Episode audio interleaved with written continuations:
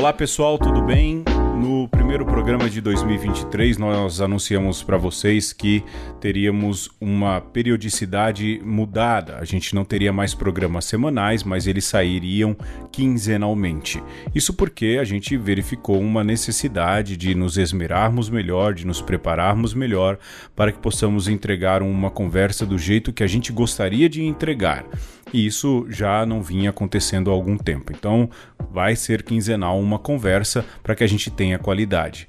No entanto, para não deixar os nossos oito ouvintes órfãos, nós decidimos alimentar o feed nesse intervalo com algo que ajude você que escuta a compreender melhor aquilo que é a matéria a ser tratada no próximo programa.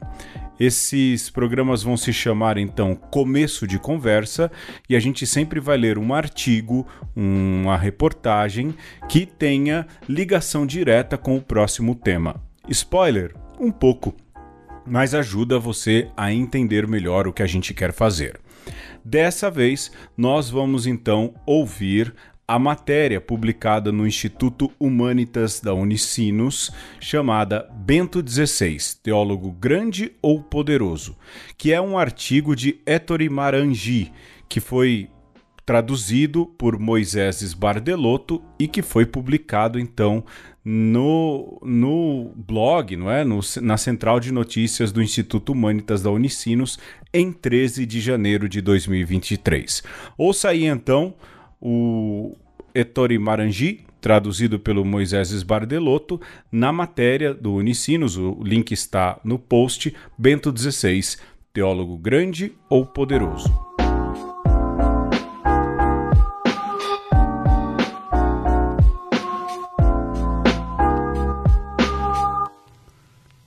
Não sei se Bento XVI foi um grande teólogo. Li pouco dele porque seus escritos honestamente não me aqueciam o coração. No entanto, ninguém pode duvidar de que ele foi um teólogo muito poderoso. Na prática, de 1977 a 2012, por 35 anos, ele decidiu os rumos da teologia católica. São muitos os que falam de sua teologia, mas poucos evidenciam seus posicionamentos por isso decidir dar a conhecer sumariamente algum deles.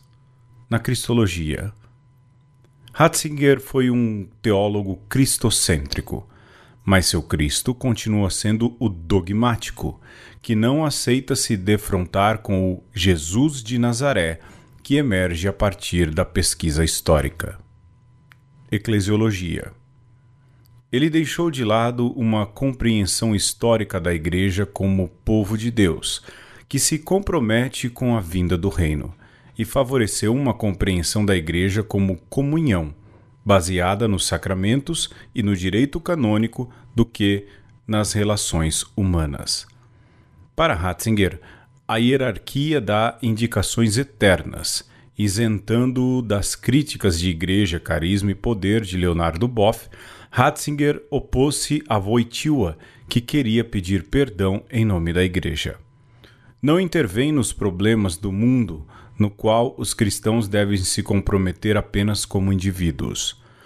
Por isso, a igreja de Ratzinger acabou sendo uma igreja próxima da direita em todas as partes do mundo e soube usufruir de seus microfones. Não entendeu que não é possível não fazer política. Além disso, diminuiu o papel das conferências episcopais, confirmando a centralização do poder na Cúria Romana.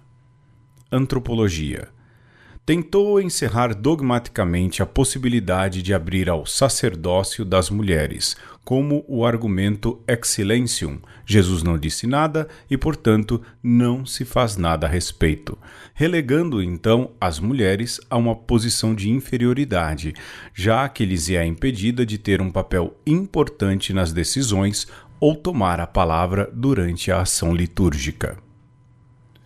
Escatologia preservou a doutrina tradicional, almas, purgatório, juízo individual e juízo universal, ignorando a redescoberta contemporânea da escatologia como esperança histórica, conforme o pensamento de Jürgen Moltmann.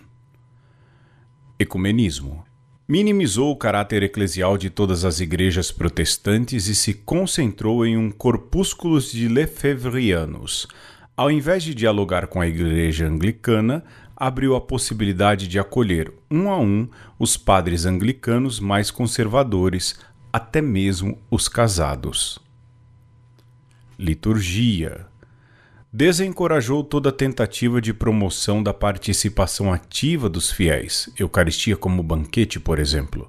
Mediante o argumento do senso do mistério, indicou como modelo celebrativo ideal aquele que faz da missa uma cerimônia solene de uma corte imperial. Isso explica a tentativa fracassada de restaurar a missa em latim e a ênfase na Eucaristia como sacrifício. Inculturação. Nas celebrações de Mozart, tudo bem, porque ele é alemão austríaco, enquanto os tambores africanos não podem, pois ele diz que remetem a ritos orgiásticos. Exigindo o conhecimento das raízes cristãs da Europa, continuou santificando a cultura ocidental. Um africano que se converte também deve se tornar europeu. Diálogo interreligioso enfatizando até o fim a unicidade de Cristo como Salvador, por si só algo muito bonito, congelou toda tentativa de apreciar os caminhos de salvação nos diálogos com os cristãos anônimos e também de outras religiões. Moral social. Para Ratzinger, os pobres não podem ser sacramento de Cristo, esse ensinamento, por sua vez, foi acolhido pelo Papa Francisco e, portanto, tratou-se de uma virada teológica. Além disso, contra o documento A Justiça no Mundo, do Sínodo dos Bispos de 1971, Bento XVI argumentou que a Igreja deve se preocupar apenas com a caridade, que é superior à justiça, a qual, pelo contrário, deve ser busca pelos Estados. Madre Teresa de Calcutá contra Dom Oscar Romero